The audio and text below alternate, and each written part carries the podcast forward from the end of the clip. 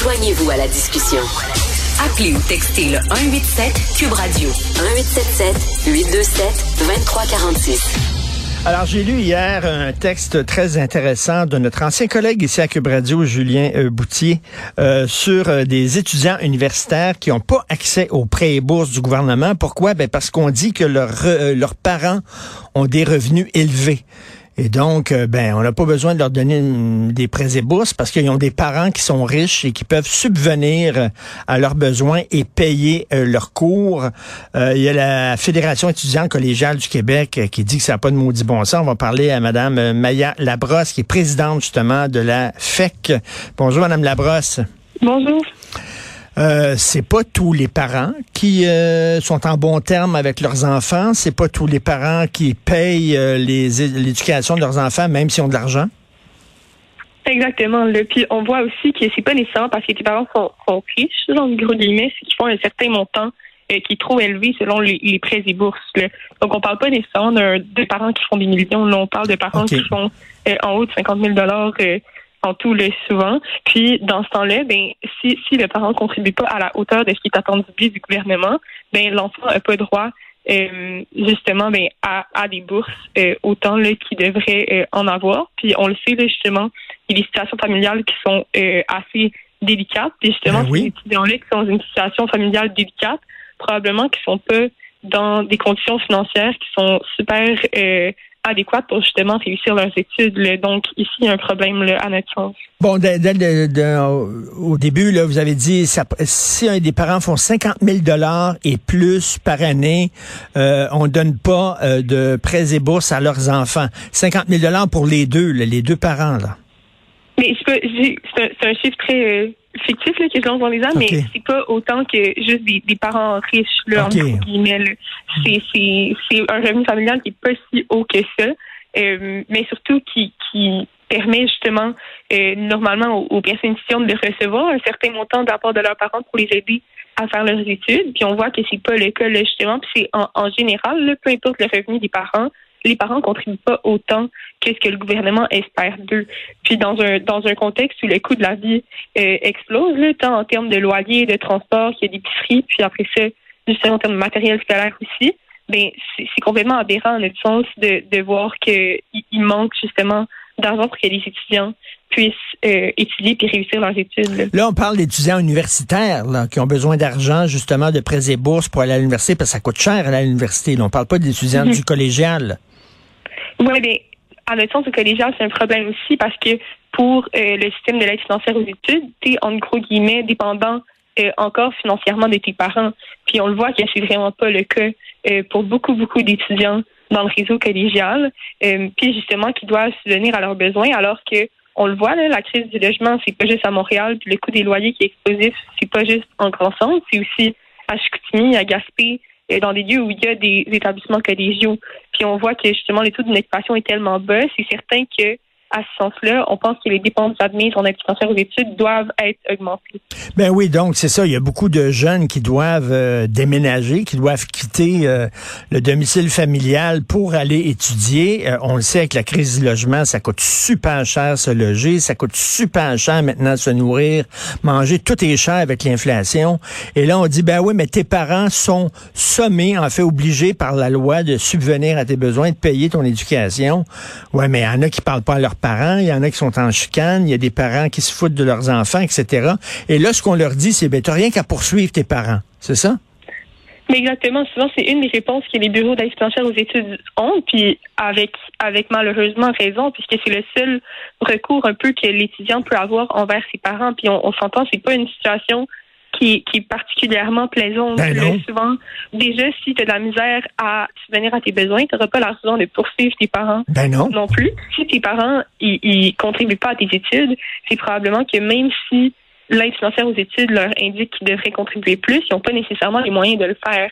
Donc, on n'est pas dans une situation là, qui est adéquate. C'est pour ça justement qu'on pense que dans le système d'aide financière aux études, on devrait augmenter justement les dépenses qui sont liées là, puis admises pour le loyer, le transport, les, euh, les, les, le matériel scolaire, euh, dépenses qui n'ont pas été indexées là, de manière euh, adéquate à travers certaines années. Puis là, il y, a un, il y a un manque à gagner. Là, donc, on voit qu'il y a un besoin là, justement d'investir plus d'argent. Ben oui, puis si tu es jeune, puis tu déménages, mettons, à Québec ou à Montréal pour poursuivre tes études, tes parents payent pas pour tes études, on s'entend qu'il faut que tu travailles. Mm-hmm. Si tu travailles, puis en plus tu étudies, puis tu prends tes études au sérieux, tu comme pas le temps d'aller voir un avocat, puis de commencer des démarches à poursuivre tes parents. Voyons donc.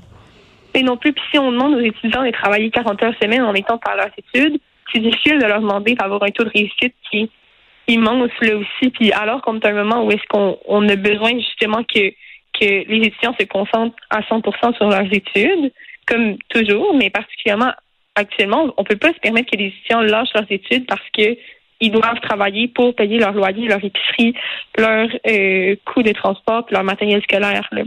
Non, non, c'est ça. L'inflation, ça touche tout le monde, on le voit. Puis moi, je pense particulièrement euh, aux, jeunes. Euh, l'accès à la propriété, c'est complètement, c'est du délire, c'est de la science-fiction. Ces jeunes-là, là, ils, ils, imaginent pas le jour où ils vont pouvoir euh, acheter une maison, même se trouver un logement, c'est difficile. Même arrêter d'être en coloc, là, arrêter d'être six colocs ensemble. Là. maintenant, de plus en plus, les gens vont vivre comme ça jusqu'à 25-30 ans quasiment.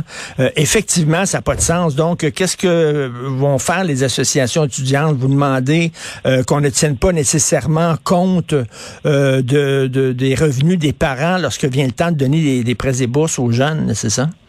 Mais, ou en tout cas qu'on en tienne moins compte un peu certainement. Puis après ça, il y a la question de justement rattraper le manque à gagner qui a euh, été fait en termes de dépenses admises sur l'aide financière aux études. Puis aussi des questions comme celle du logement étudiant qui sont intéressantes parce qu'il y a des solutions étudiantes à la crise du logement, notamment dans l'implanté plus, puis en permettant justement aux étudiants de se délocaliser du marché privé, puis en allant vers le marché euh, justement du logement étudiant, mais on permet justement à tant aux étudiants de se loger, mais aussi aux familles là, de reprendre des logements hmm. dans lesquels les gens qui ont des colocations de six personnes, notamment, ben oui. Euh, habitent.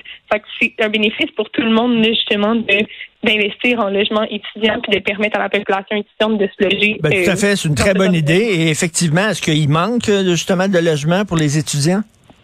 Oui, il en manque définitivement. Puis aussi au collégial, il y a une situation particulière où est-ce que le logement étudiant universitaire est exempté de taxes foncières, alors que le logement étudiant collégial ne l'est pas. Donc, on ne crée pas suffisamment de logements étudiants collégiaux, puisque c'est pas quelque chose qui leur permettrait d'être abordable à l'heure actuelle. Donc, au niveau de la FEC, on pousse pour que euh, le logement étudiant collégial soit aussi exempté de taxes foncières euh, comme le logement étudiant universitaire. Est-ce que, est-ce que, bon, vous sentez une certaine écoute de la part du gouvernement, euh, du ministre de l'Éducation là-dessus concernant vos doléances? Mais c'est certain qu'à à, l'heure où est-ce que les cégeps de ville sont trop bondés, puis les cégeps de, de, de plus petites villes sont pas assez pleins, puis qu'on essaye d'envoyer des étudiants des grands centres en région, il y a un besoin d'ouvrir plus de logements euh, étudiants là, parce que on peut pas s'imaginer envoyer des étudiants euh, des enfants en région, mais pas leur donner du logement pour pouvoir euh, y habiter. Là. Donc, on pense là que le, gouvernement voit à l'heure actuelle la problématique, puis on espère qu'ils vont emboîter le peu par la suite.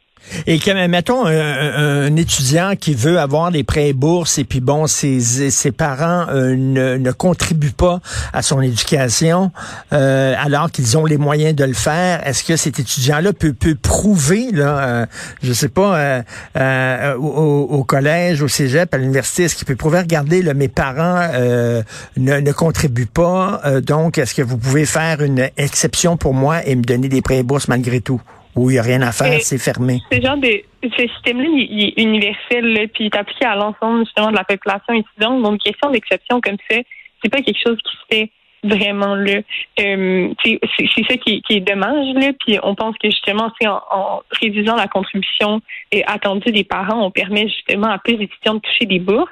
Ces étudiants-là vont pouvoir toucher encore des prêts, mais ça reste qu'à la fin, un prêt, c'est quelque chose qu'il va falloir que tu rembourses une fois que tes études sont terminées. Donc, ça vient aider, oui, à la réussite, les prêts étudiants, mais on, aimerait ça ait plus de bourses soient données à la population étudiante pour leur permettre justement de réussir euh, dans les meilleures conditions leur projet d'études. Ben effectivement, puis euh, il faut le dire, il hein, faut le rappeler, l'inflation ça touche tout le monde et ça touche les jeunes aussi. Il faut vraiment euh, faire en sorte que ces jeunes-là justement puissent. c'est bien beau travailler, mais quand tu es aux études, tu devrais consacrer le plus de temps possible à tes études pour essayer de réussir. On chiale en disant que le taux de réussite baisse, c'est épouvantable. Oui, mais si tu dois passer 20, 30 heures au travail pour subvenir à tes besoins c'est certain que tu as moins de temps consacré à tes études et c'est certain que tes notes vont s'en ressentir, hein, Madame Labrosse. Oui, exactement. pour donner pour donner des conditions de réussite adéquates à la population étudiante, je pense qu'il faut passer justement par l'aide financière euh, aux études, qui est un système quand même remarquable qu'on a au Québec, mais il y a quand même manière de le bénéficier euh, actuellement. Donc, euh, question de permettre à tout le monde de réussir. En tout cas, moi, j'en reviens pas qu'il y a des parents qui ont les moyens d'aider leurs jeunes à étudier et qui le font pas. J'en reviens pas, ça me dépasse. Il me semble que tu devrais euh, euh, te consacrer justement à ça, à ce que ton, ton enfant puisse réussir, avoir des études et qu'il aille plus loin que toi. Il me semble que c'est le rêve de tous les parents. Malheureusement, il y a des parents qui euh, manquent un peu de, de, de, générosité. Merci beaucoup, Maya Labrosse, présidente de la Fédération étudiante collégiale du Québec. Merci. Ça me fait plaisir. au revoir.